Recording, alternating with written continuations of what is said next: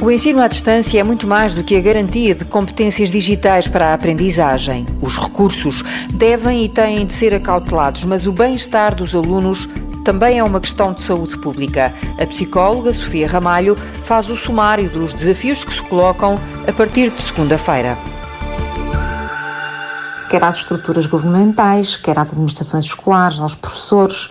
aos psicólogos com intervenção em contexto escolar, às famílias, aos alunos porque tem agora mais uma missão, que é a de fazer chegar a todos as oportunidades de acesso, de participação e de sucesso na aprendizagem, mas também a de criar oportunidades para promover o bem-estar psicológico das crianças e dos jovens do nosso país. A grande questão aqui é como é que o ensino à distância pode garantir um dos princípios mais valiosos da educação, que é a inclusão significa, por exemplo, responder às necessidades de um pequeno almoço ou de um almoço e assegurar a sua distribuição para aqueles que precisam.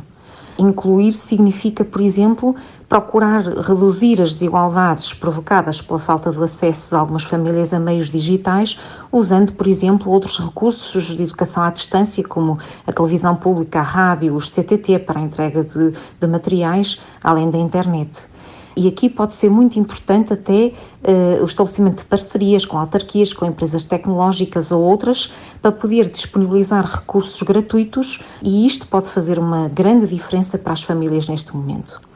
Incluir significa também disponibilizar metodologias diversificadas, adequadas às idades das crianças, às necessidades dos alunos, eh, às vezes necessidades de aprendizagem, eh, às capacidades de resposta dos alunos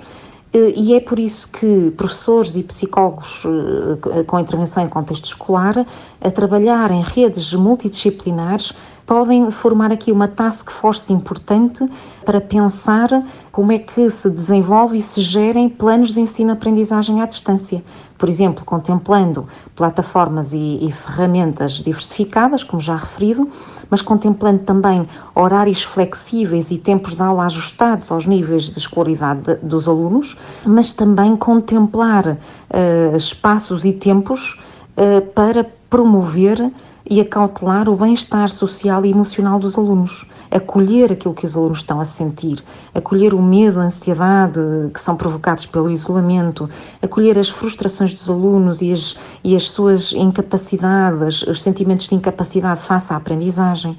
a perda de oportunidades de socialização e de interação presencial que são tão importantes para os jovens, promover aqui espaços e tempos para reconhecer e validar emoções e também para desenvolver estratégias para lidar com essas emoções. Para desenvolver outras competências como a empatia, eh, para gerar valores como a solidariedade ou o sentido de comunidade, educar sobre questões de igualdade e de não discriminação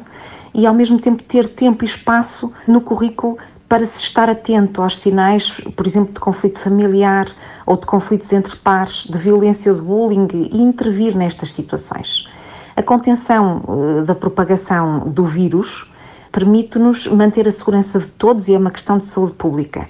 Mas promover o bem-estar e a saúde psicológica dos alunos, das famílias e da comunidade educativa também é uma questão de saúde pública. Vemos, ouvimos e lemos. Mas é um novo mundo.